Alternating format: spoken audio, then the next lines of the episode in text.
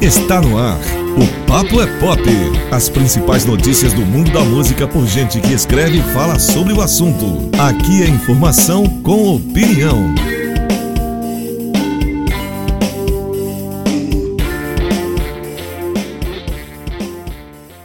Fala aí, meus amigos, tudo bem com vocês? Estamos aqui, voltando para mais uma edição muito legal aqui do Pop é Pop, cheia de novidades para vocês que nos acompanham no Rádio Plant Rock, nos streaming, no Spotify, Google Podcast, Deezer e aqui no YouTube, lógico, né, onde nós estamos apresentando esses vídeos aqui para vocês sensacionais.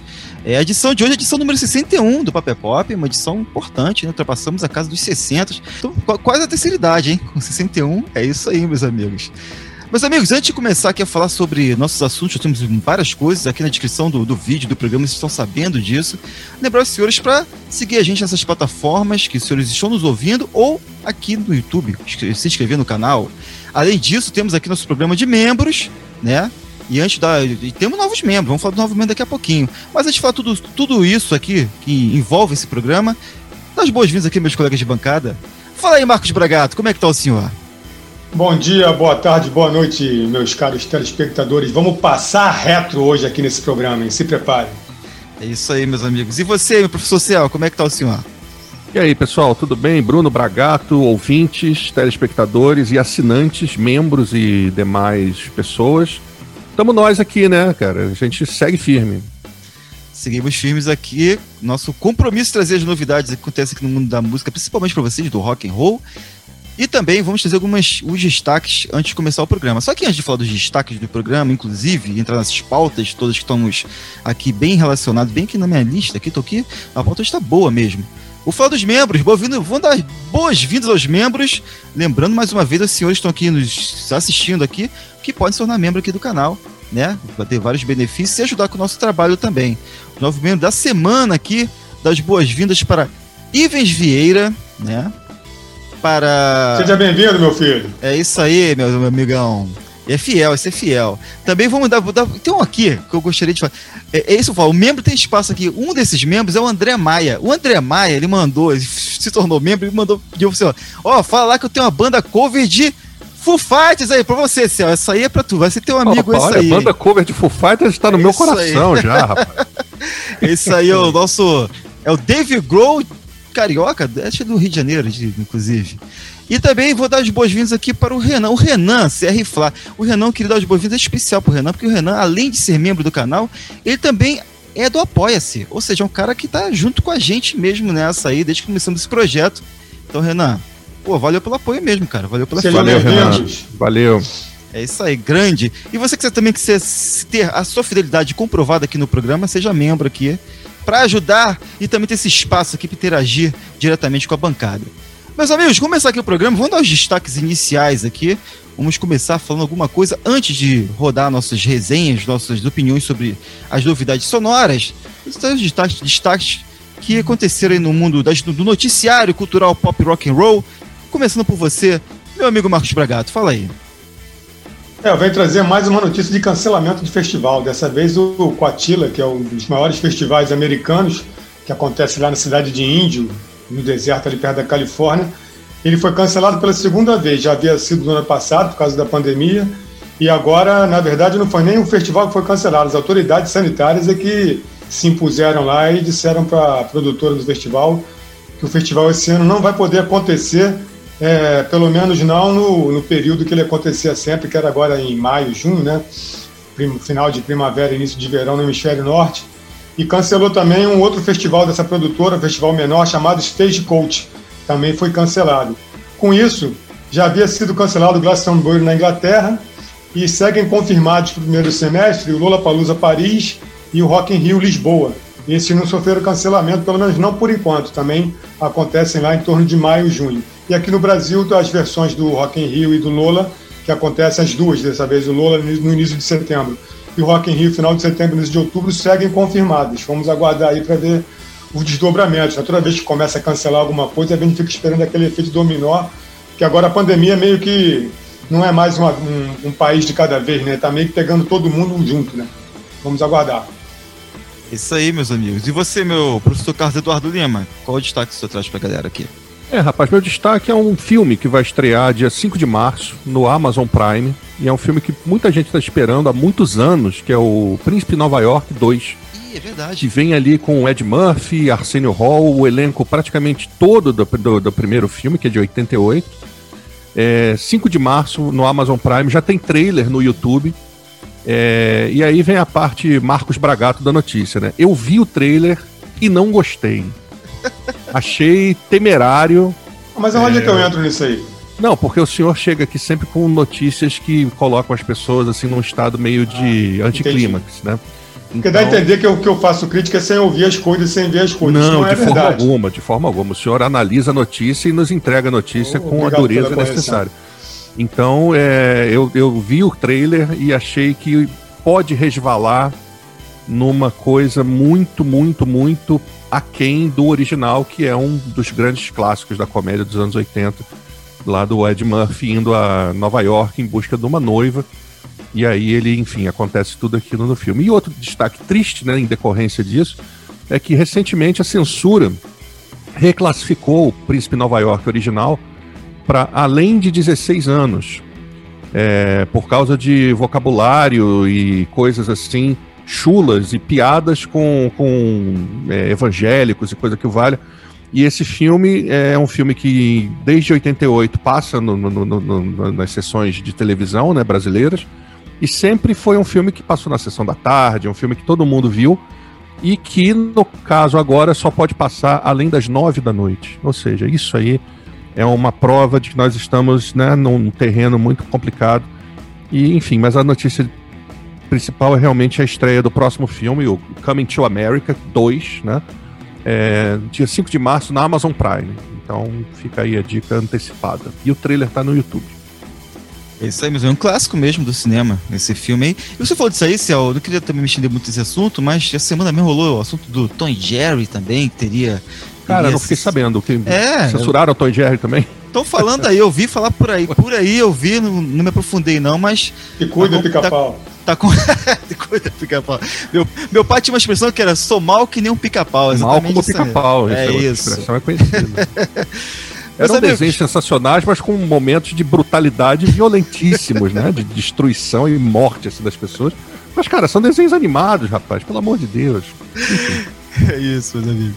Eu vou destacar aqui o, o meu, meu, meu já querido Chris Cornell aí, tá? A esposa dele declarou que vai, sa- vai sair uma nova coletânea de releituras. Vai ganhar um volume 2 dessas releituras do Chris Cornell. Não é uma notícia que me agrada muito, não, que, tem, que eu sei que tem material dele inédito, preso aí por questões, logicamente, judiciais e problemas com a banda. Mas vai sair, para meus amigos noventistas ficarem felizes aí, sai mais um projeto aí, capitaneado pela Vic Cornell, um novo álbum aí do Chris Cornell surgindo. Vai sair esse ano ainda, tá? Talvez no- um pouquinho antes da virada do semestre. Agora vamos lá para o que interessa. Vamos falar agora sobre o que saiu mesmo de novo, que nós já ouvimos aqui, que a gente vai indicar e falar a respeito disso para nossos ouvintes aqui ficarem ligados a essas novidades que vem acontecendo. O ano de 2021 começou com vários lançamentos né, importantes até, inclusive. Nós já colocamos alguns aqui no canal, você que está aqui nos acompanhando. Tem um Foo Fighters que saiu agora na última sexta-feira, que nós já tínhamos antecipado. E a Ficou galera- velho, pô. É, a gente já tá velho já, né? Então já estamos cansados não de aguento escutar. mais o disco Foo Fighters. Não todo mundo, eu vi que todo mundo semana, pô, tô viciado no disco do Foo Fighters. Eu falei, pô, eu não aguento mais ouvir esse disco, já passei Pô, já. tô cansado já. Tô em outro, ni- tô- é. tô em outro Cadê nível. o próximo? Exato, meu irmão. Exato. Cadê o próximo Dave Grohl? Trabalha aí, irmão. É, e também tem o Weezer, né? O último do Weezer, OK Human, também tá aqui resenhado aqui no nosso canal. Estamos, inclusive, nos recuperando desse embate. E viemos aqui hoje para passar a limpo e divulgar também. Galera que não ouviu o disco e também não viu a resenha, tá aqui em cima nos cards essa resenha do Weezer OK Human. O Weezer que vai voltar também em maio aqui para nossa nosso programa de novo. Vamos então, meus amigos, começando aqui nosso programa, começar em grande estilo, né? A gente vai começar aqui trazendo uma das grandes instituições do heavy metal, que é o Accept. Essa banda é um ícone do heavy metal, uma banda alemã, que lançou agora seu 16º álbum de estúdio, chamado To Mean To Die. Esse disco foi produzido pelo Andy Snip, né, que é do Judas Priest, que trabalhou com o Megadeth também. Ele marca a estreia do Philip Shows como terceiro guitarrista do grupo. E aí eu vou usar o termo aqui do meu amigo Cel para falar aqui, pedir pro meu amigo Marcos Bragato, né, né, autoridade máxima no assunto quando a gente fala de heavy metal, como diz o. Ah, dessas primeiras impressões, suas impressões, sua resenha, o que ele achou desse álbum? Eu não sei se é um termo. Duvido esse disco, eu achei que. Eu posso. Eu pensei nisso. Seria esse álbum um álbum pedagógico do Acept? Oh, tá fazendo pergunta pro Bragato. Hein, Bragato? pergunta. Seria um álbum, Bragato. Seria esse um álbum pedagógico do Acept, Bragato, no, no que se diz respeito a heavy metal? Diga aí. É, se é pedagógico, eu não sei, mas dá para aprender muita coisa com ele. Eu tô, eu tô satisfeito porque eu achava que não ia sair um disco bom do Acept, não. Porque a banda vem aí claudicando, mudando muito de integrante, e dessa vez o baixista da formação original, o Peter Baltz, ele saiu, né? É primeira, não é a primeira vez que ele está fora, mas ele era um cara que compunha muito junto com o Wolf Hoffman. O Wolf Hoffman é o guitarrista que tem o nome mais legal de se falar no mundo, Wolf Hoffman. Ele agora ele é praticamente o dono da banda e, curiosamente, o vocalista, que é o Mike Tornillo, passa a ser um, que é o que foi o sujeito que revitalizou a banda a partir de 2010, né? Passa a ser ele um, integrante veterano, vamos dizer assim, né?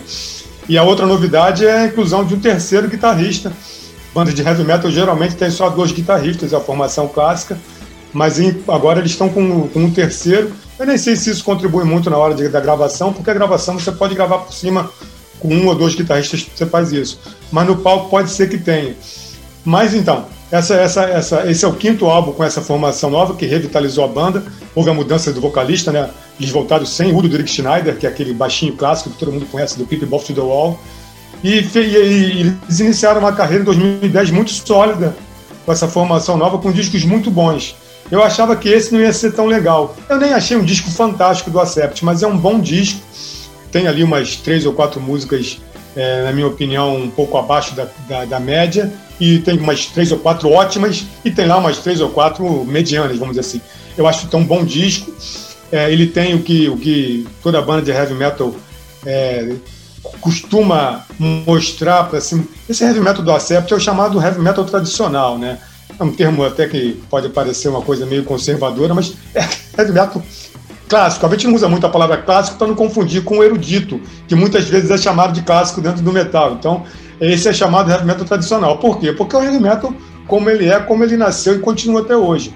O que faz um disco ser bom ou uma música ser boa é como a quantidade de riffs que são colocadas, os arranjos e as composições. E nisso o Wolf tem acertado muito. E ele é um cara que também viaja muito, falando nesse assunto, pela música erudita, de onde ele se inspira bastante. Tem uma música aqui, inclusive, que ele faz umas citações ali, para não dizer um, umas chupadas ali de, de, de clássicos eruditos que você pode não conhecer, mas você vai lembrar daquela sequência.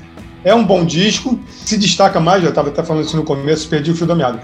É, é, é, o que ele tem de bom, que toda banda de heavy metal tradicional deve ter para fazer um bom disco, é uma base, uma guitarra base muito boa, o Acept sempre teve isso, que junto com a cozinha, que também é muito boa, consegue desenvolver o peso, não deixar o peso só na mão do guitarrista principal, no caso é o Wolf Hoffman também, principal compositor.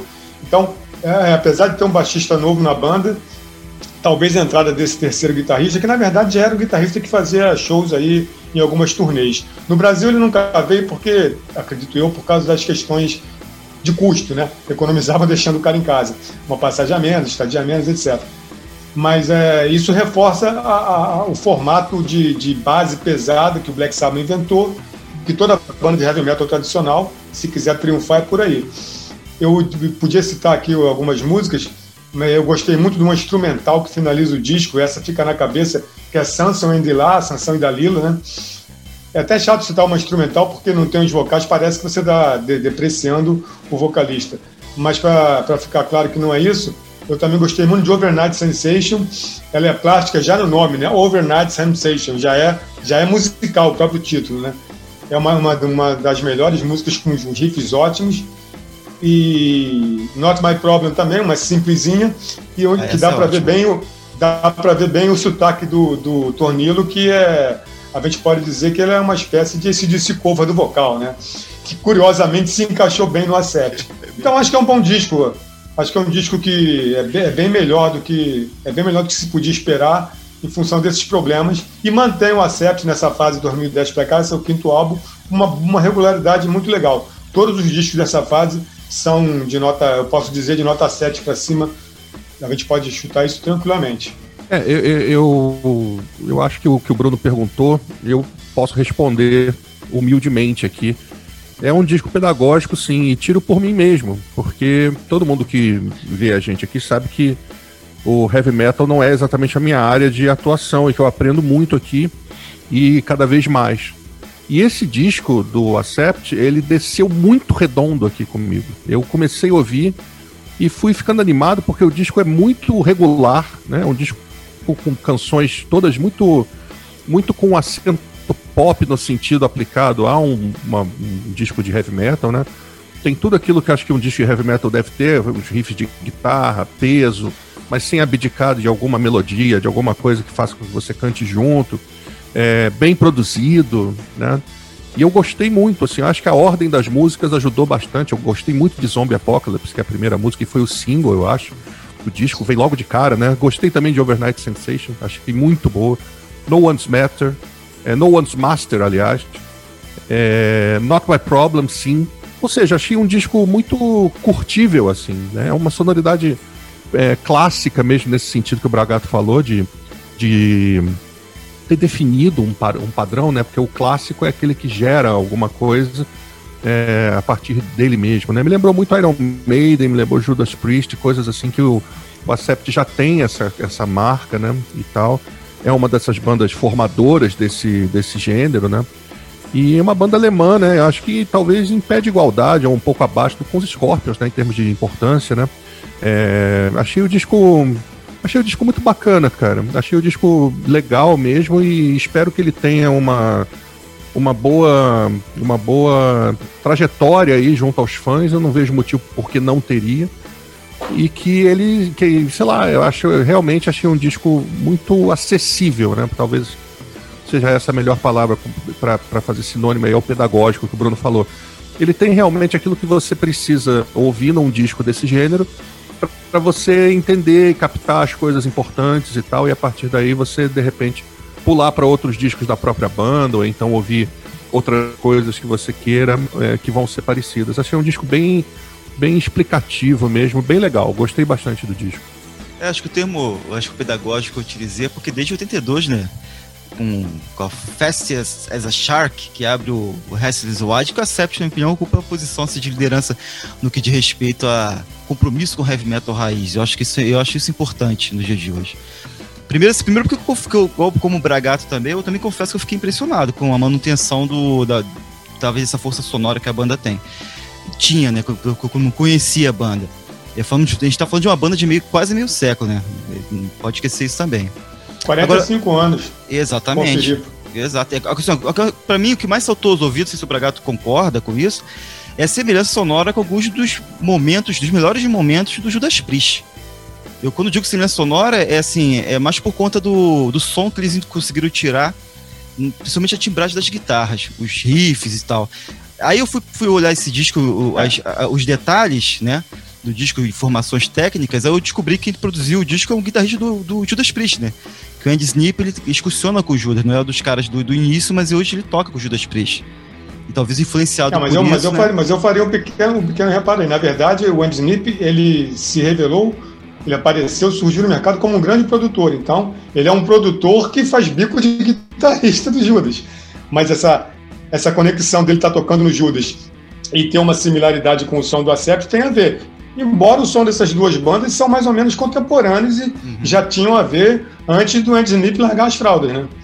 Não, com certeza. Mas talvez por isso, eu acho que essa questão da influência dele de estar com o Judas Priest, acho que coloca um pouco no, no disco mesmo. Enfatiza, né? É, eu, assim, agora, a gente ouviu, isso é uma faixa até que representa muito isso, que é a faixa título, né? Que eu acho ela ótima. É, e eu também gostei muito de Symphony of Pain. Para mim, traz aquela dobrada de guitarra, que foi a grande marca do, do Judas Priest, que, na minha opinião, fundadas pela maior, na minha opinião, de novo, maior dupla de guitarristas da história do heavy metal, que para mim é o Kick Donnie e o Glenn Tipton. Pra mim são superáveis, podem botar quem quiser, mas dupla de guitarra igual, igual, igual a esses dois não, não existe. Eu também gostei muito do de Not, Not My Problem, né, que o Bragato citou aqui, o Céu também, que para mim é aquela faixa que é típica para abrir roda em show.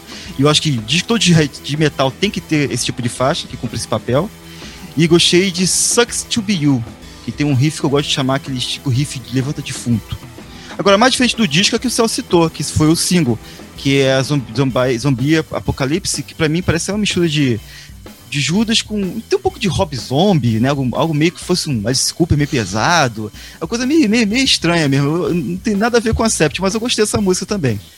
Mas é um bom disco, cara. É um disco que pra mim se revelou uma, uma, uma surpresa mesmo.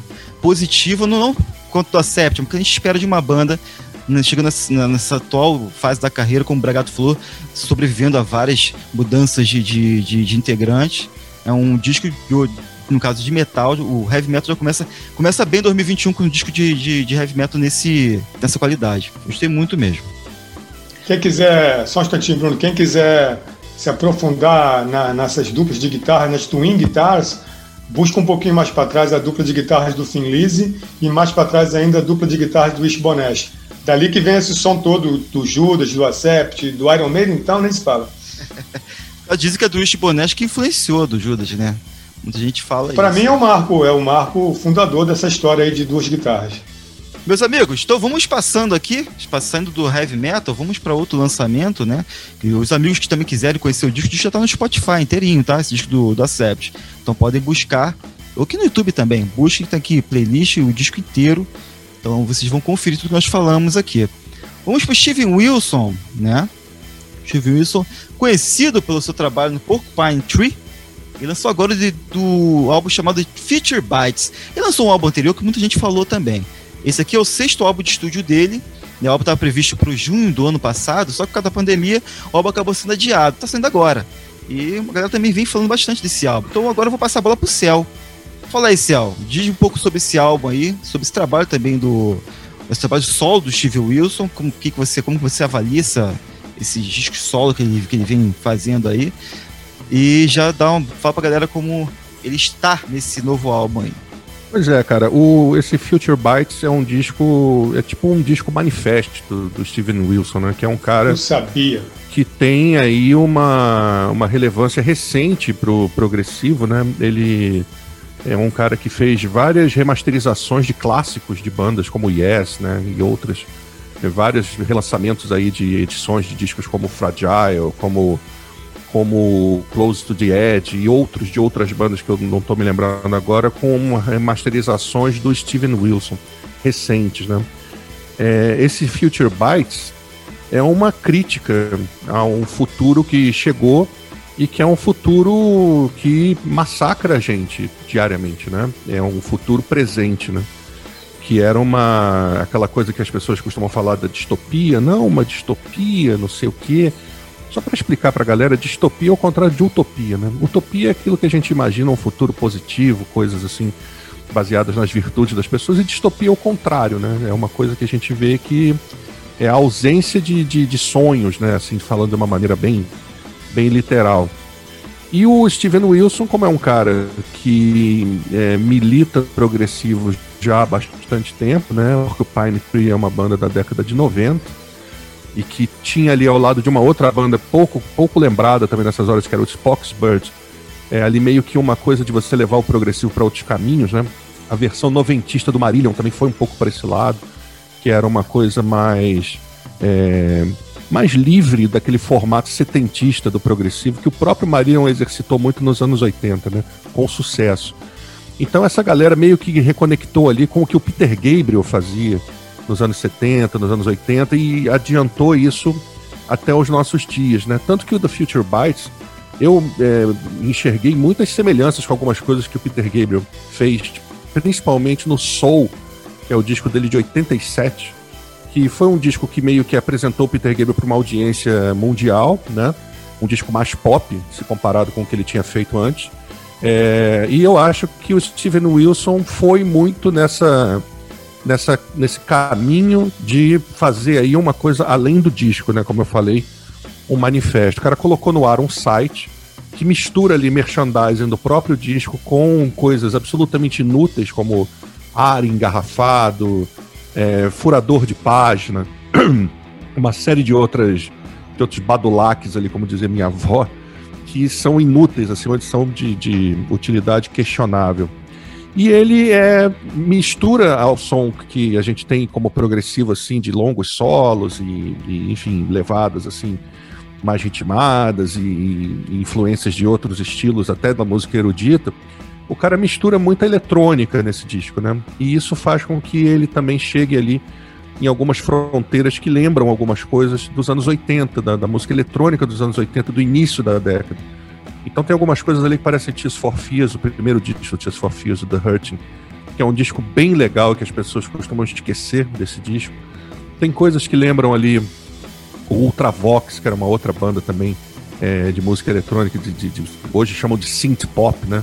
Mas era uma coisa que a gente na época chamava de eletropop, de tecnopop. Tecnopop. Exato. É, tem tem a, a, influência já do Peter Gabriel nessa questão temática, né? As letras são todas muito sobre mudança, o que que o tempo faz com você, né? Como que você era e como que você se tornou, né? O Steven Wilson faz muitas reflexões sobre isso. E musicalmente, eu acho que tem ali toda uma pegada é, que tangencia essa música eletrônica que não é a dançante, porque a galera geralmente imagina a música eletrônica como sendo uma música necessariamente dançante, e não é isso, né?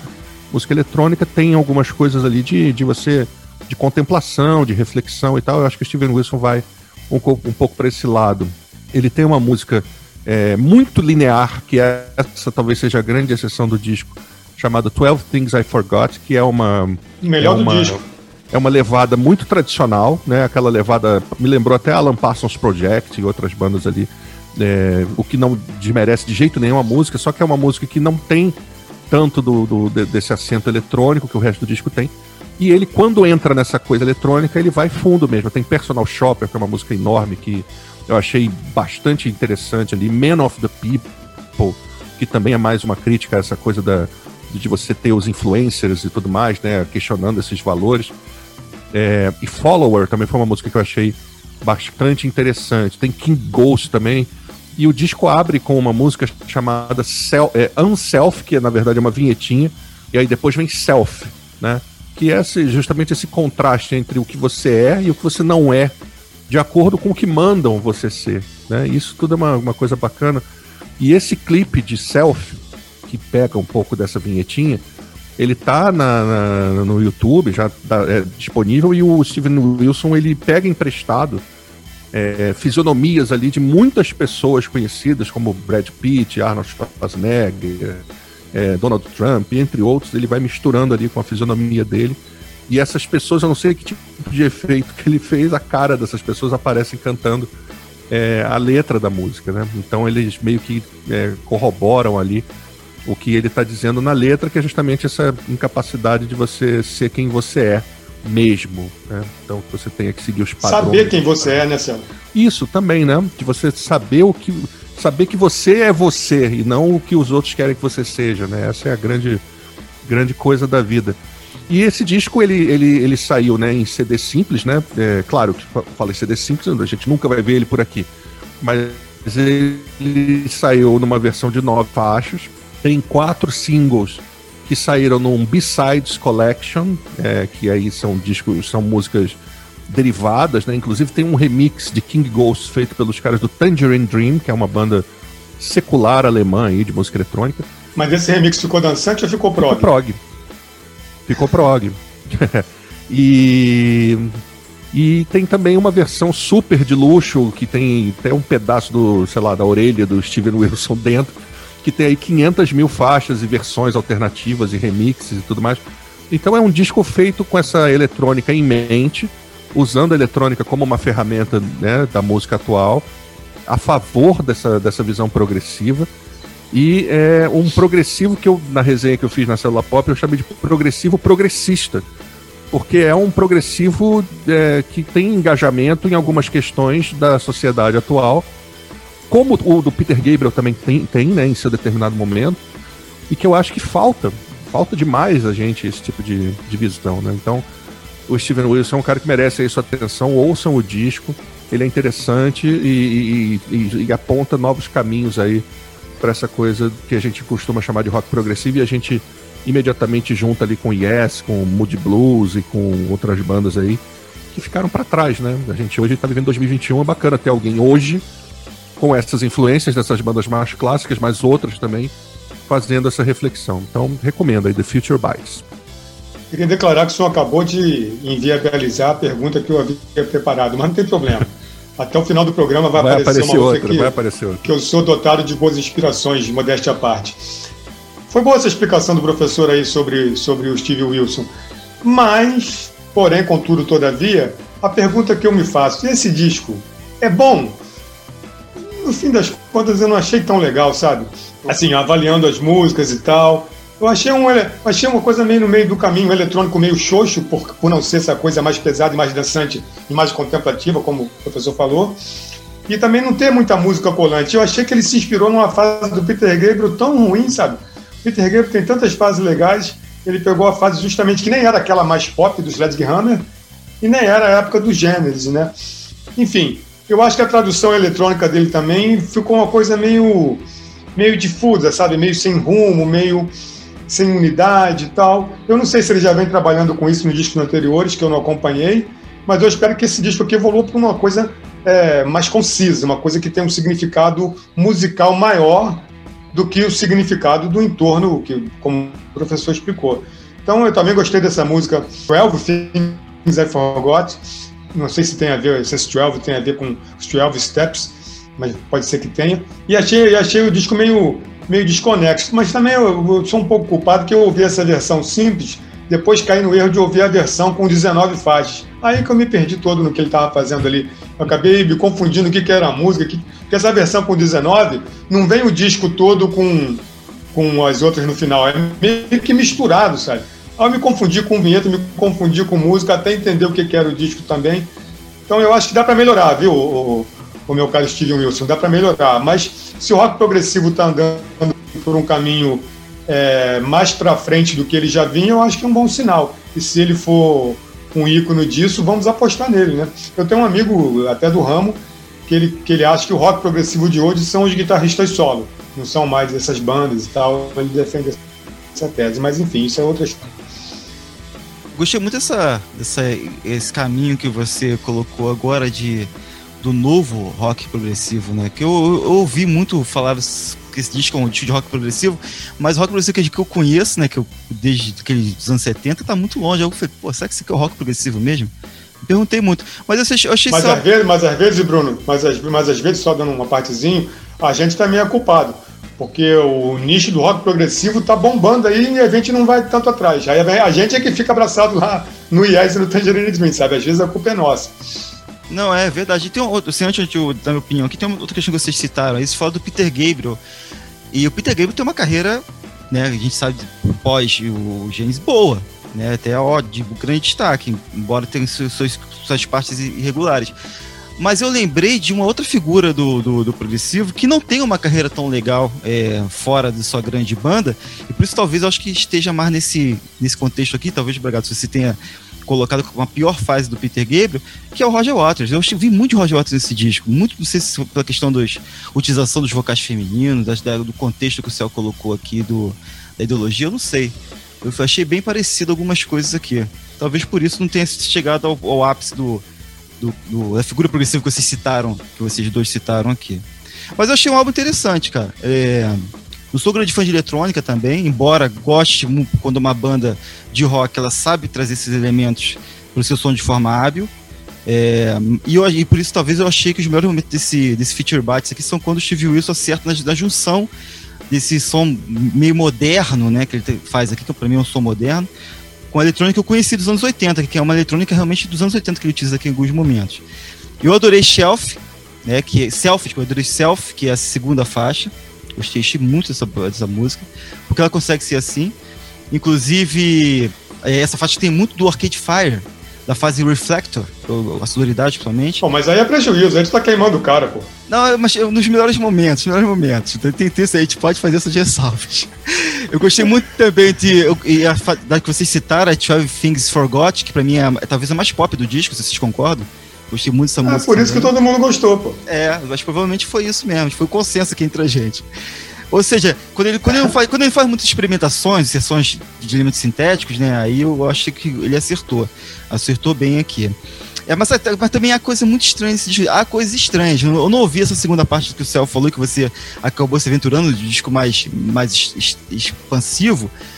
Mas, e também eu confesso que eu preciso ouvir mais vezes bater o martelo de algumas coisas aqui, se elas são boas ou ruins, ou se realmente são estranhas. Uma delas é uma música chamada Eminent Sleaze. Né? Eu achei essa faixa curiosa. É, acho que o Personal Shooter também segue essa linha, também é uma faixa curiosa. Agora, quando o Steve Wilson, nesse disco, que ele entra numa de viajar em, em som lento, baixa energia, chega energia baixa, eu não curti muito, não. Uma, uma, um exemplo desse, dessas, desse estou falando aqui, é uma faixa chamada Count of Unease. Essa eu dispensei. Tu curtiu essa aí, professor? Cara, essa eu gostei ah, também. Eu, eu, gostei do disco de uma maneira geral, assim. Achei o disco interessante. Só, pra, só aproveitando que você me, me, me chamou aqui, cara, eu dei aqui uma pesquisada só para vocês terem uma ideia nos remixes e nos remasterizações que o Steven Wilson andou fazendo de discos e bandas recentemente. Olha só, só para vocês verem. Do Yes, né, ele remixou e remasterizou todos os discos. Aí vem XTC, que não é uma banda progressiva, né, uma banda new wave, né, assim, post-punk. Ele re re é, remixou Black Sea. Aí ele veio remixando Gentle Giant, Three Piece Suite, remixou Chicago 2, segundo disco do Chicago, que é uma banda de jazz rock americana nessa época. King Crimson, vários discos, Tree of Perfect Pair, Beat, é, Aqualung do Jethro Tull. Então, para vocês verem como é que o Ou cara. Ou seja, ele é o cara que tem que atualizar o velho progressivo para o dia de hoje. Ele, ele entrou, ele foi conduzido a essa, esse privilégio de mexer nessas bandas, cara, nessas obras, que são obras é, clássicas, né? Cada uma seu jeito, tirando o XTC, mas o Gentle Giant, é, o Jethro o, o, XTC ele continua mexendo aqui, então ele é um, um cara que que tem aí essa o, o Ultravox do é, ele o Viena do Ultravox ele também mexeu. É um cara que realmente está aí com, com, com um aval dessa turma mais tradicional né? Essa turma mais pioneira para fazer essas mexidas né ele está fazendo tanto remasterizações quanto remixagens. Remixagens não é no sentido de, de, por exemplo, fazer versões diferentes, né? De realmente o processo de mixagem do estúdio ele rever e, de repente, imprimir tecnologia mais moderna nessa, nesse processo e tudo mais. Então é um cara que está aí com, com trânsito, né? Com livre trânsito dentro dessa, dessa área. E é um cara que gosta de pop, gosta de eletrônica, eu acho legal. É um cara da nossa idade, assim, tem 53 anos, Fale pelo senhor, que só sabe é verdade. longe. Desculpa. Então é um cara que está ali mais, mais ou menos com a gente, né? Assim, quem sabe. E acho, acho um cara legal. Acho um cara bacana. É isso, meus amigos. Então vamos passando aqui para outra figura aqui bem interessante e que inclusive foi destacado no passado pelo amigo Marcos Bragato pessoalmente quando lançou By the Fire, que é o Thurston Moore. E agora ele vem sem aviso prévio nenhum, sem preparar a gente, não, não, preparou, não preparou ninguém. Falou, amigos, tomem esse disco aqui, Screen Time. Tem 10 faixas instrumentais e está disponível para audição no Bandcamp. Bragato, digeriu esse trabalho do Thurston Moore? Oh, Ô, Trastorno, não, não me joga a bola das costas Pô, dessa, né, cara? Aí, aí fica lança, difícil, Trastor. Pô, o cara me lança um disco inventivo, barulhento. Cheguei a chamar aqui de post-indie rock. Arrumei até um rótulo novo para classificar o rapaz. Poxa, um trabalho todo, né? Chamei até de esquisito pela coisa da inquietude e tal. E vem agora com essas musiquinhas aqui. O senhor veio de... cheio de boa vontade no outro oh, disco do Moore. Um, e agora ele me vem com esse, com, esses, com esse disquinho de cordas, sabe? Uma coisa modorrenta, uma coisa chata, nem diz que isso aqui é. Isso é um apanhado de, de é esboços, de rascunhos que não tiveram, não tiveram fim e ele publicou assim mesmo. Por isso que ele não avisou nada. Isso aí, inclusive, eu acredito que nem vai ser disco, vai ficar ali no Bandcamp. Uma música ou outra dessa pode vir a se transformar numa música de verdade em algum momento.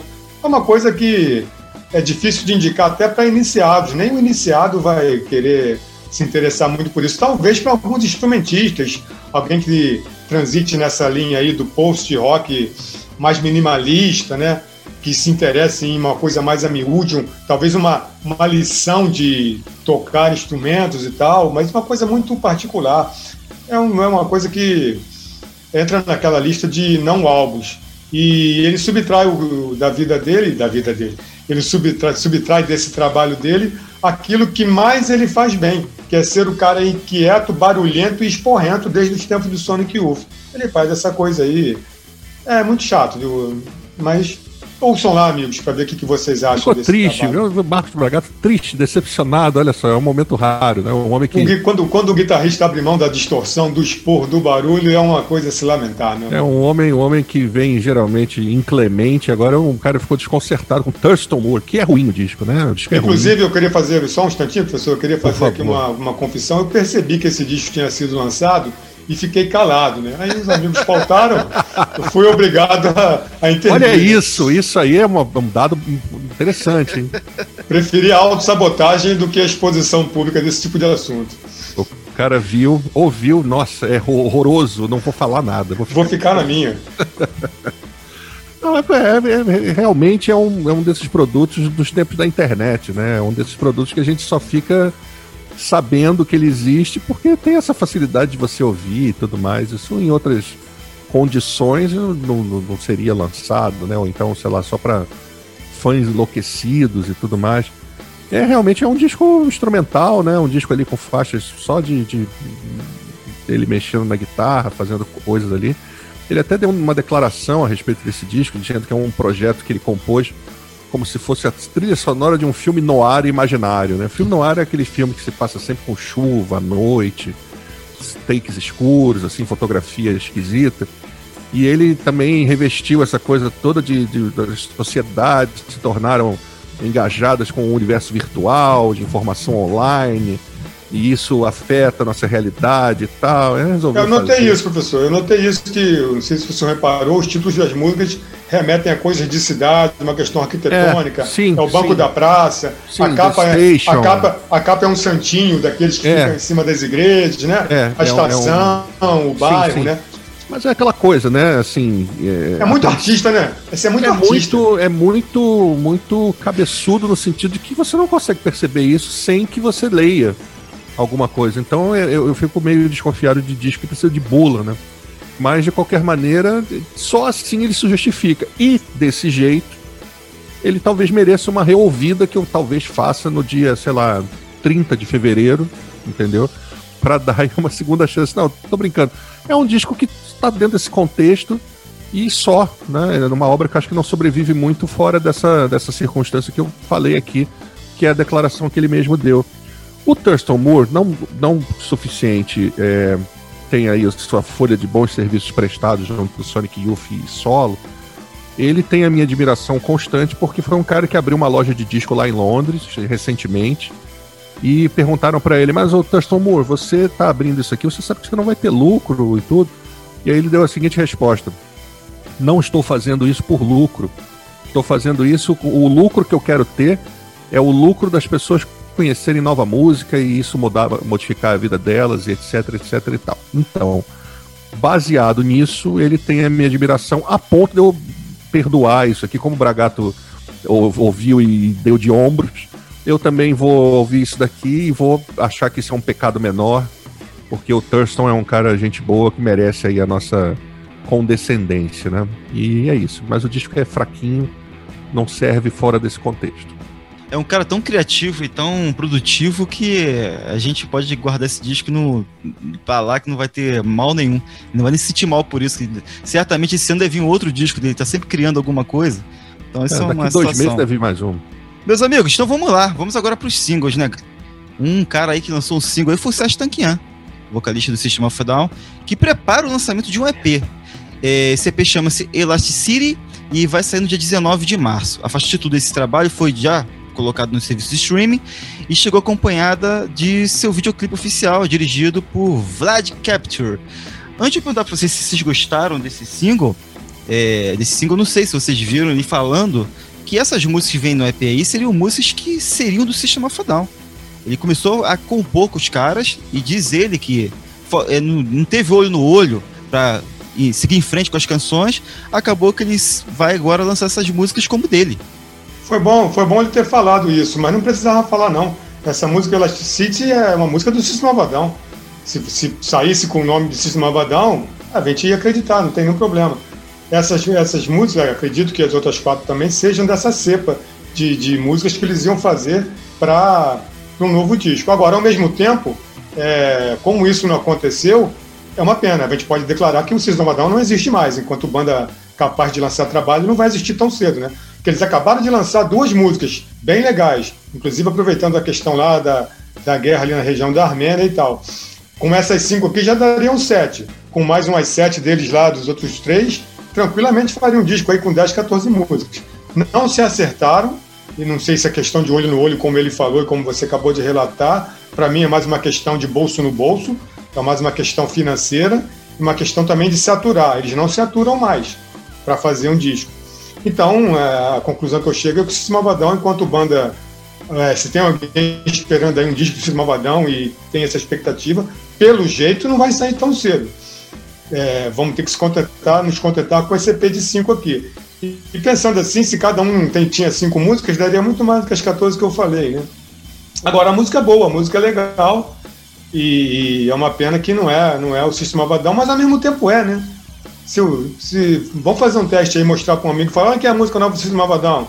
O cara vai ouvir, vai gostar, depois vai te dar uma bronca. Porra, você falou errado, rapaz. Isso aqui é o Sanji, não é o Vadão. Mas é, é idêntico. Tem aqueles falsetinhos que ele faz, tem aquela voz amalucada que ele faz. Até o título, Elasticity, tem a ver com Toxicity, né? Que é o nome de um dos discos dele. Então, é, eu, eu gostei sim, mas o, o que mais me chamou a atenção dessa história toda é que eu não. Você sabe muito bem que eu não sou coveiro de banda como muitos outros aí embaixo, né? Mas é uma banda que está se autodeclarando finada a acabar. Ou então a ficar a vida inteira fazendo turnês. Agora, isso, ponto e vírgula. Bandas são assim, né? Daqui a pouco, semana que vem, do nada, eles anunciam um álbum juntos, né? E banda em crise, a gente pode esperar tudo ao mesmo tempo, não pode esperar nada. É, eu, eu, eu ouvi a música, eu não me entusiasmei tanto, não. É, eu, eu tenho, ao contrário do, do, do Bragato, eu tenho um pouco de, de rejeição a esse jeito do, do Tankian cantar, essa coisa dessa voz maluquinha que o, o Bragato falou. Não, não digo, não, não disse que é o que ah, eu adoro. Sim. Só ressaltei que tá do mesmo jeito. Não, pois é, é, isso, esse é o grande lance, né? Eu acho que tem muito de System of a Down nessa faixa, acho que não poderia ser diferente também, né? É... Não, poderia. Poderia, porque ele. Só um instantinho, professor. Poderia, sem querer causar no senhor alguma revolta. Mas poderia, porque a carreira, a carreira solo dele é bem diferente de System of a Down. Às vezes ah, você é. não consegue ver similaridade. Essa música não, essa música é bem igual. Aí depois que ele declara que essa música era pro System, a gente conclui o quê, né? Pois é, não, quando eu, quando eu quis dizer é, que é parecido com o System of a Down, não foi justamente por causa da carreira solo dele, não que eu sei que tem coisas bem diferentes. É por causa dessa fala dele de ter composto com, com ares de gravar junto com a banda, de, de ser fruto da interação de aí ter a pegada que a banda teria, vamos supor. Se fosse um lançamento Isso. da banda, essa música, Isso. a gente não teria dificuldade realmente, é a banda. Então acho que tem aí muito do, dessa pegada System of a Down nessa faixa. Mas eu tô curioso justamente para as outras faixas não terem essa pegada. É isso que eu tô querendo. Porque já chegou aqui, né, quando a gente recebeu aqui as coisas das nossas fontes ocultas, né? Tem música aí, já, já a gente já tem o, o track list do EP, né? tem uma música chamada Electric Yerevan, que é um, segundo aqui o release, né, um grito de guerra para a Armênia. Tem um mashup político irônico chamado Your Mom. É, tem uma música no piano chamada How Many Times. E tem uma música para o filho dele, chamada Ruby, que é o nome do, do menino, né? Então, é, eu sempre sou nessas horas pela diversidade, né? Então acho que esse tipo de, de perspectiva sendo o Tankian quem ele é, né? Me dá um pouco mais de confiança para o que vem. Eu acho que essa música talvez seja justamente aquela que não vai trazer nenhuma surpresa. A gente aqui é pela surpresa, né? Agora, pode ser que o cara faça um, um surpresas horrorosas, né? E, aí a gente vai dizer que sim, tudo bem, é uma surpresa, mas é ruim.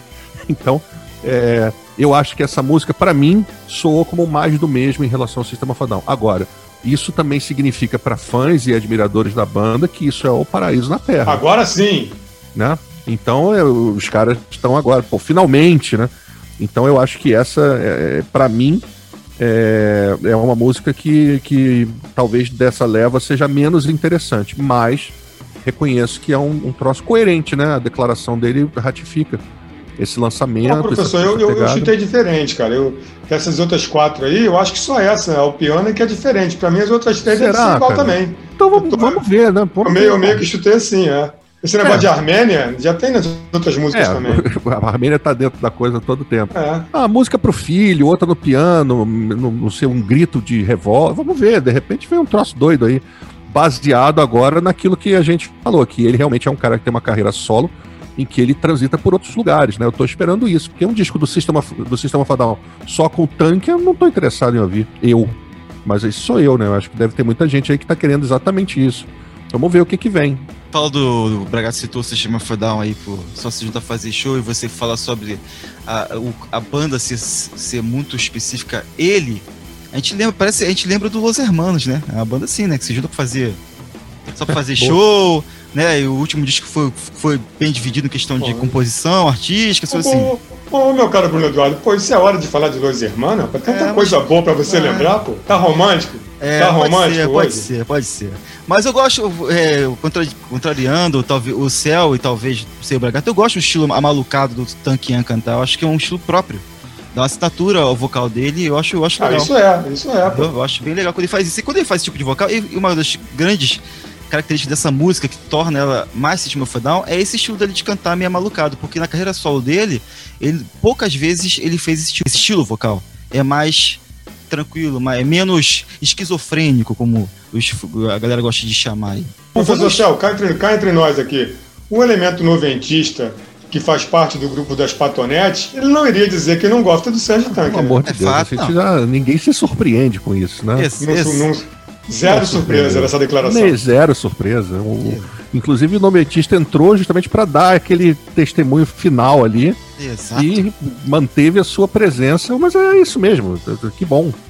É, eu falei, falei inclusive para as patronetes que estão nos, nos assistindo aqui, para continuarem no programa, porque agora a gente vai falar da grande influência tanquiana, que é o Mike Patton, né? Lógico, patonete, a liga em Não, peraí, um minutinho só, um minutinho só. Pelo, pelas patonetes, a grande influência do mundo dos vocalistas antes e depois do Mike Patton é o Mike Sim. Patton. Pô. A grande influência nossa, inclusive, aqui é o Mike Patton. Do mundo, ele só vem Mike Patton. É. é verdade. A gente tá falando de Mike Patton aqui, eu lembrei de uma coisa aqui, é, falar. O Axel Rose fez aniversário essa, essa semana também. 60, 60, 60, 59, é isso? Ô, Bragato, me corrija. É, não, não, bota, não bota 10 a mais no cara também, né? Pô? Ah, 59, 59. Lembrei logo do, do Axel Rose aqui, também é um é da geração do professor Céu. Exatamente. Não, não, não. Eu sou um homem que vem de. eu sou um homem que vem de perto nessa hora. Medianamente longe. Bem de perto nesse caso. Então, meus amigos, vamos lá. A, a grande influência do Tankian, que é o Mike Pato, tá com a banda aí. Tá com a banda, não, tá voltando com essa banda, que é o Tomahawk. Tá voltando? Tá voltando com essa banda. Essa banda esteve parada. Ô, Bragato, essa banda parou depois que nós ah. assistimos aqueles shows deles lá no Lollapalooza, lembra? 2013? Depois de lá, a banda não lançou mais nada. 2013 foi a última ah, Finalmente não tá voltando de verdade, pô. Agora está voltando mesmo. Então o Mike Patton se juntou mais uma vez com o Don Denison, do Jesus Lizard, o John Steiner, que é o baterista, e o Trevor Dunn, que você, o Trevor Dunn é o companheiro do Mike Patton, tá tudo quanto é banda com o Mike Patton, vendo Mr. Bango, Fantomas, Mondokane. Companheiro no sentido bíblico? Não, companheiro no, né, companheiro no sentido de ser um irmão. Sentido musical. É, um irmão. Ah, perfeitamente, não, não, perfeitamente. É um, sentido colegial, um irmão de colégio do cara. Mas vamos lá, eles estão lançando agora um. Vão lançar agora, né? O próximo disco deles, que é Tonic Immobility, sai agora em 26 de março, pela EPCAC. Fato. E para anunciar esse disco aí, estão lançando um single, lançaram um single, né? Esse single está já no streaming, chama-se Business Casual curtiram esse som? É, amigo, não tem nada de novo no front, né? Uma música típica das coisas que o Mike Patton faz, com aquele, aquele vocal meio sussurrado, aí no meio da música a guitarra some e fica o baixo em cima. Eu detesto falar isso, mas sabe aquela brincadeira quando uma banda volta e fala, quem chamou, né? Porra, eu detesto fazer isso, eu detesto fazer isso porque eu quero que as bandas continuem. Eu, eu quanto mais banda, para mim, melhor. Ah, mas as bandas ruins. Banda ruim também é bom, porque aí a gente sabe destacar a ruim da boa. Eu gosto de banda, não quero saber. Mas é difícil, sabe? É difícil saber a razão de ser de uma banda como Tomahawk. E aí vem esse clipe que. Esse, essa música que podia ser do Fate No More, podia é ser de qualquer banda dessas do, do Mike Pato. Podia, aliás, o Mike Pato devia ter uma carreira solo, Mick Pato and His Bands, uma coisa assim, sabe? É, porque ele é um cara que centraliza as coisas mesmo, não tem nenhum problema nisso. Mike Patton deve ser de gêmeos, né, cara?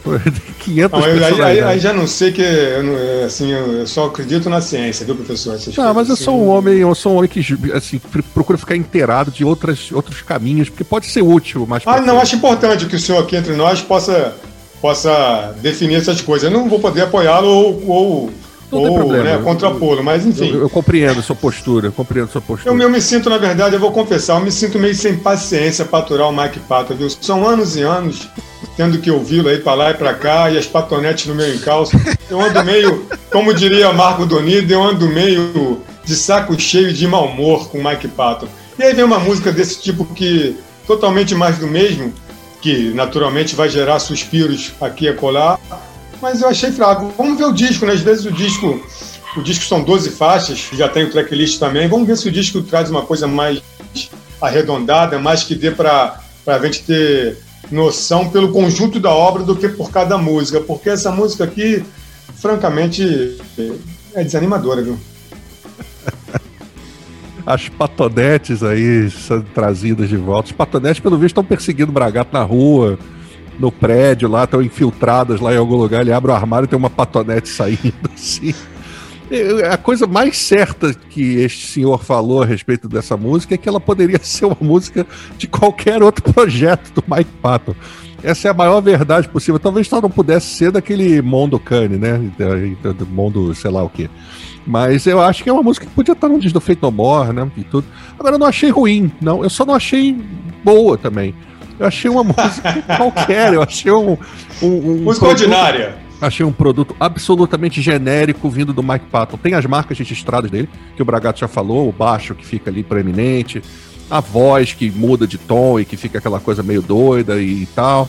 E a música tem, um, tem essa doideira, mas não deixa de ter uma pegada pop também em algum ponto.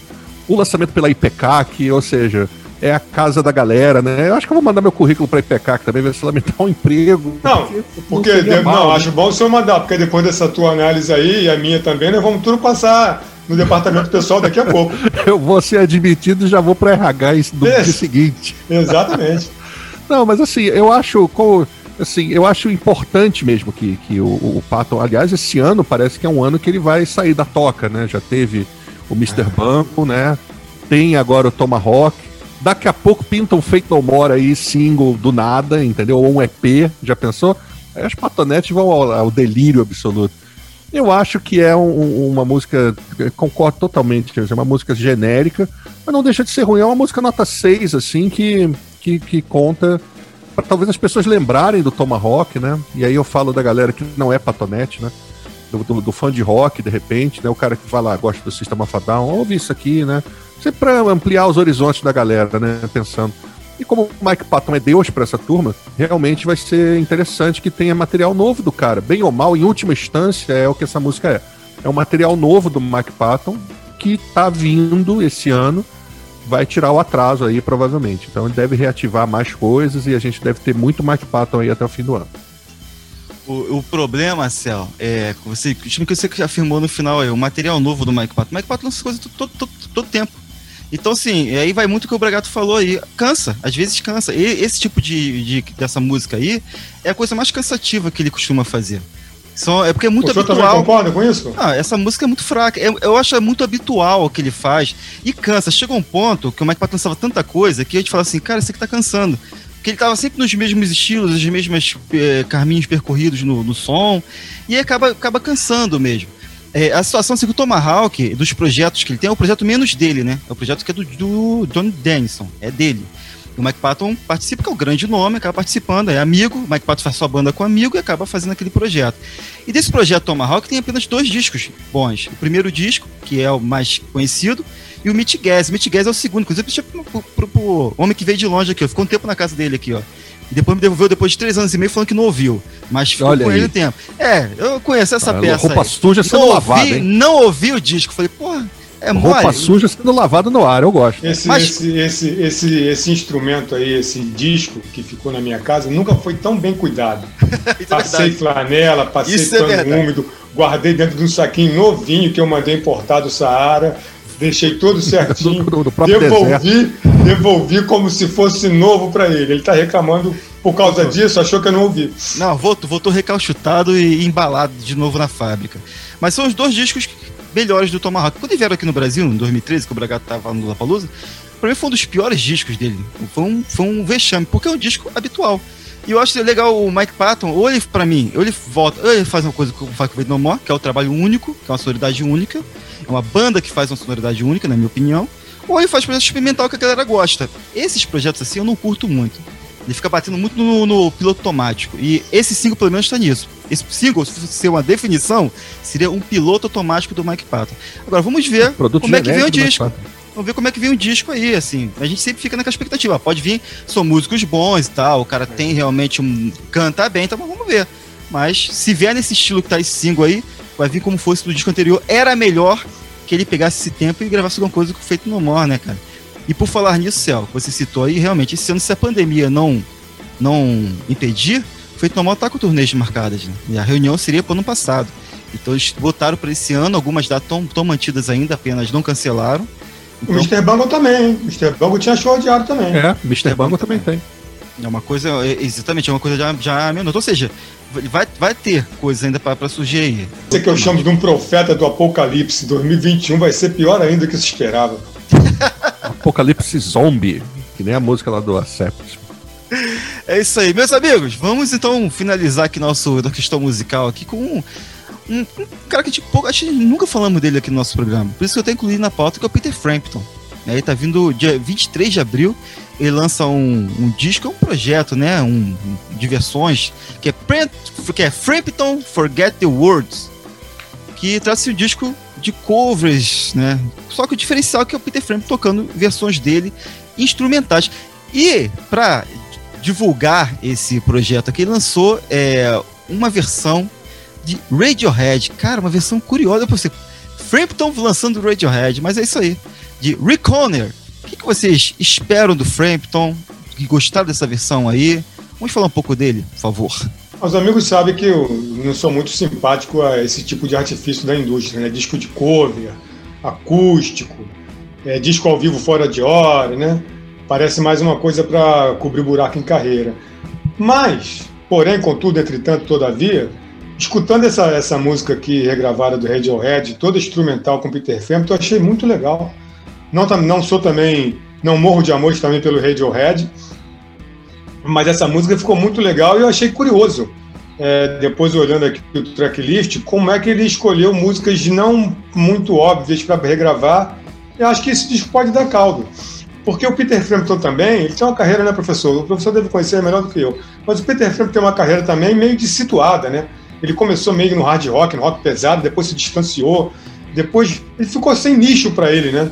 E ele, mal ou bem, ele é um guitarrista virtuoso também, né? Recentemente, há uns dois ou três anos, tocou pela primeira vez com Eric Clapton, realizou um sonho, tocou uma guitarra de entre o George Harrison e Clapton gravou também.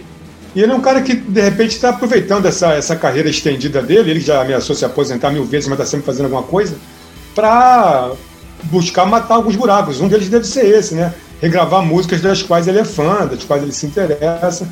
E ele fazendo esse disco instrumental eu achei bastante interessante. Acho que pode dar caldo sim. Acho que eu gostei dessa versão. Eu acho que é, tem uma linearidade do, do arranjo dessa música. Eu acho que isso pode partir para outras, outras músicas. Para vocês terem uma, uma, ideia, na lista tem música do Marvin Gaye, tem Avalon do Roxy Music. Nunca imaginei o Peter Frampton gravando do Avalon, nem ninguém, né? Que Avalon é uma coisa brega para dedéu. Tem a David Bowie, tem um clássico do, do Lenny Kravitz, enfim. Slide the Family Stone também está tá listado. Eu acho que esse disco pode ser legal. Gostei muito dessa primeira mostra e estou botando fé aí num, num disco instrumental singular, assim, do, do eu ia falar Eric Clapton, do Peter Frampton. É, eu ouvi a cover e, ao contrário do, do Homem que Vem de Longe, eu não curti muito a cover, mas a culpa não é do Frampton, não. A culpa é do arranjo. A culpa é sua. A culpa pode ser minha também, mas é, é, do arranjo. Eu não gostei do arranjo dessa, dessa música. Pô, gostei tanto, cara. Não gostei, cara, não gostei, desculpa, foi mal. É, porque ela tem aquela levada baixo bateria. Eu não acho que se encaixe nessa, pelo menos nessa faixa. O original do Radiohead tem uma bateria eletrônica ali, uma levada meio de percussão eletrônica. É uma música que tá num dos discos bons do Radiohead, que é o In Rainbows. É um mas, mas não é legal fazer diferente, às vezes, cover? Pois é, mas ele ficou. Ele meio... que bom, né?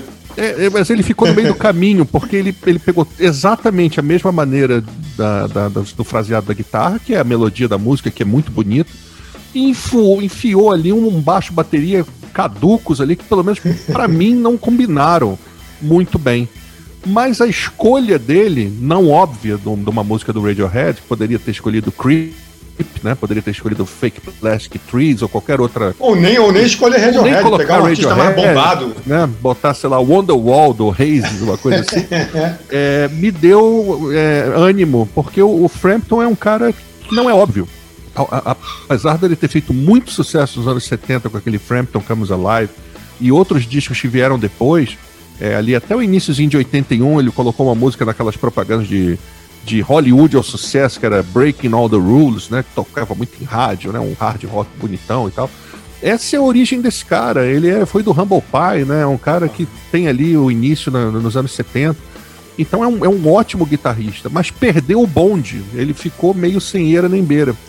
E eu me lembro, aliás, recomendo pra galera, no YouTube tem a série de vídeos da Amoeba Records, aquela loja lá de, do, do, dos Estados Unidos, de Como é, é o nome? Los Angeles. Amoeba. Amoeba Records, Amoeba Records. Ah, e eles, eles é, mas, mas se fala Amoeba. Eles Não, têm, com o senhor. Eles têm uma, uma sessão lá que é What's in My Bag, né? Ué, que ótimo, convidam é os ótimo. caras para irem na loja e escolherem discos. Né? E tem uma do Peter Frampton lá com a filha dele, a Dia Frampton, que é uma cantora, tem, tem discos lançados e tal. E com ela do lado, dá pra gente entender de onde vem essa coisa dele com o Radiohead. Ele explica ali que ele escolhe um disco do Radiohead, não lembro qual, e ele fala a respeito, diz que é uma banda que ele curte e tal. E tem outras escolhas ali dele com a filha de músicas recentes, assim, não só aquelas coisas mais mais óbvias da época dele, né? Tem essa, tem a escolha do Radiohead, tem algumas coisas de jazz. Então é um, é um cara arejado, né? Ainda que esteja muito vinculado a essa coisa mais tradicional do rock, do blues, do rock and blues. Então eu, eu fiquei animado com, com, com esse disco de covers. Essa versão eu achei que poderia ser melhor. Ele, o Bragato falou do, do George Harrison, ele vai fazer uma. Tem, tá marcada para esse disco uma versão de Isn't It a Pity, que é uma das músicas mais bonitas do Harrison, né? Que tá naquele disco dele, All Things Must Pass. O disco dele. né? O disco, né? E Loving the Alien, que é uma, uma música do, do Bowie dos anos 80, pouquíssimo óbvia é, If You Want Me to Stay, que foi o, o Sly and the Family Stone, um clássico da, da, do soul funk, né? Então, vem aí é, coisas interessantíssimas, assim, eu tô animado também para ouvir o disco. Eu só queria que esse, essa versão de Reconnor fosse é, só com o violão, só com a guitarra. Acho que seria melhor, né? Mas, enfim, acho que vale a escolha. Então, Celso, eu acho que o disco que ele escolhe esse programa é ótimo mesmo. É o, acho que The King of Limbs, não é isso? O nome do Radiohead? Ah, acho, pois é, não lembro. Não é lembro é, of, é, o King of Limbs. É King of Limbs, ótimo. E assim, vocês falaram a questão de ter, de ter escolhido uma música não óbvia do Radiohead, que eu achei legal. Sim. Que o Rainbows nem é um Sim. disco que a galera tão cultuada, assim, galera, mais por causa da questão de, de música de quanto você pague pra, pra, pra ouvir e tal. Mas não é de tão cultuado, achei legal isso. Mas eu concordo. Mas é um legal do é, eu concordo com o Bragato por, por um motivo, a questão eu gosto, também gostei dessa música. Porque o Frampton tirou da música as coisas irritantes do Radiohead. Que tem tipo umas pandeiradas nessa música, sabe? Umas coisas chatas, mas. Sabe? E não tem. Eu ouço, dá pra ouvir essa música tranquilinho, sabe? De boa, assim, uma coisa agradável. Que tem fato do Radiohead é muito conhecido por às vezes os caras são loucões, são malucos, né? Botam umas coisas loucas mesmo, a coisa fica às ah, vezes. Eu também, eu concordo. Sabe?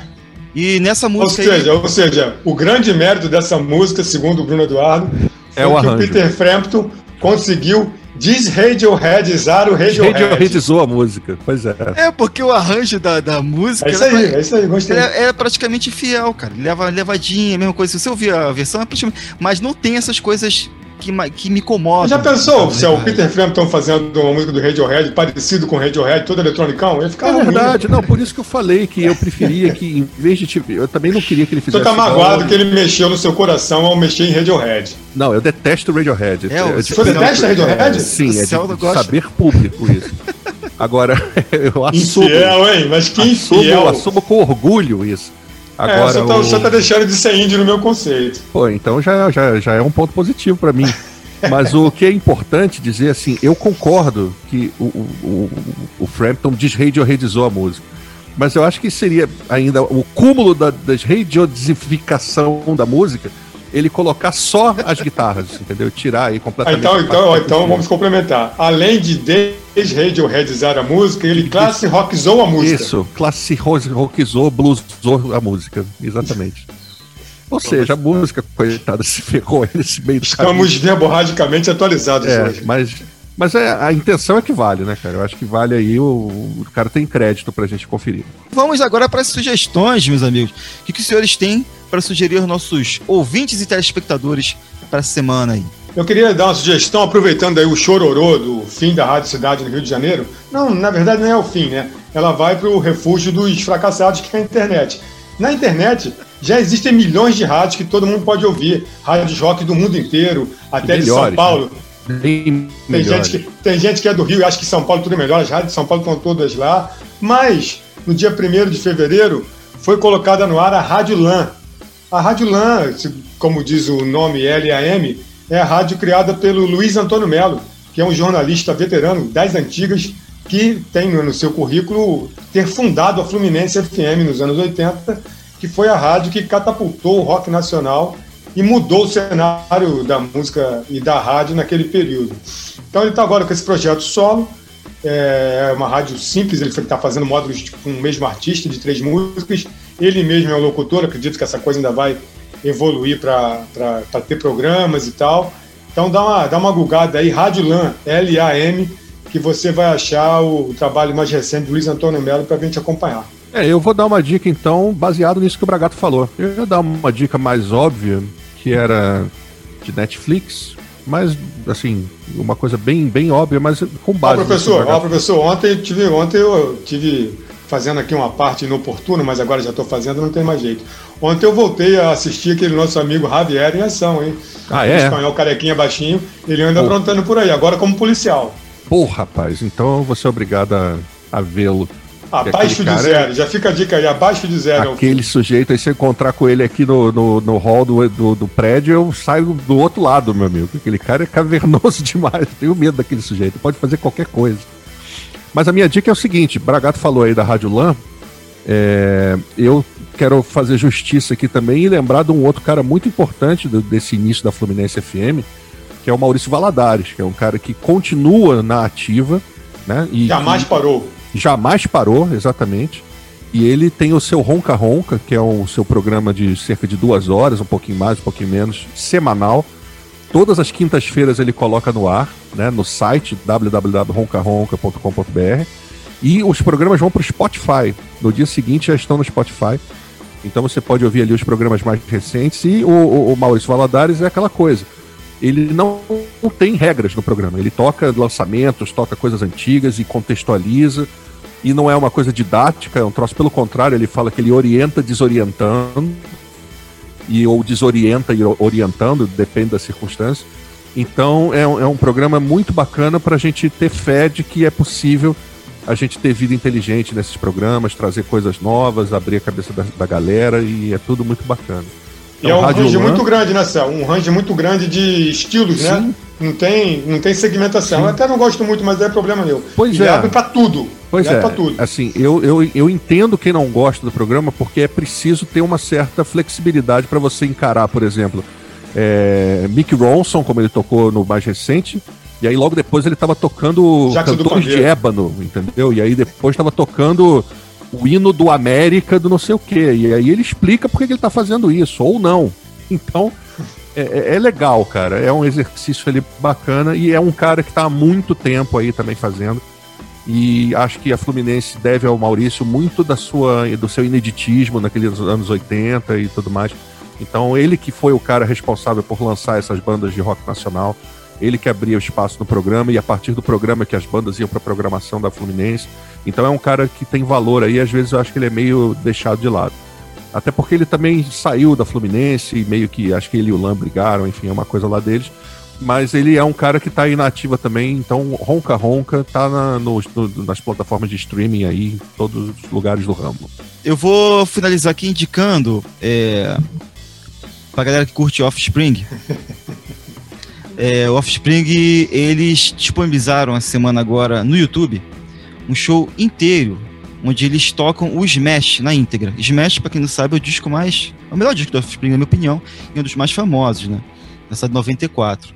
E esse é um show de 2014, e é a primeira vez que a gente disponibiliza isso no YouTube. Eles não tocam só esse disco, toca o disco, que o disco é curto, né? Anos 90 era vinil, então o disco é curto. E ainda toca o sucesso, são 22 músicas nesse show. Então procurem aí, Offspring, esse show de 2014 aí, tocando Smash na íntegra, beleza? É isso, meus amigos. Já recado dado aqui. Fiz a alegria dos meus amigos noventistas. Lembrar os senhores que nos acompanharam aqui até o final, para não deixar de se inscrever aqui no canal, seguir a gente nas nossas plataformas também, Spotify, Deezer, Google Podcast, todos os episódios estão lá. Né? As últimas resenhas estão aqui também no YouTube, você pode buscar, vai aparecer aqui no card final também. Tá? E não se esqueçam também, se vocês puderem, logicamente, tornar-se membros aqui do canal. Sempre a gente está tendo novos membros, estamos anunciando os membros aqui e vamos certamente abrir várias possibilidades de benefícios para esses membros, tá? Estamos vendo coisas para frente também. Então é isso, meus amigos. Agradeço a, a, meus colegas de bancada e finalizamos essa edição aqui do Papel Pop. Até a próxima aí, que já estamos chegando. Um abraço a todos. Valeu, galera. Até a próxima. Você ouviu o Papo é Pop, um podcast feito para você que gosta de informação, debate e quer ficar por dentro do universo cultural.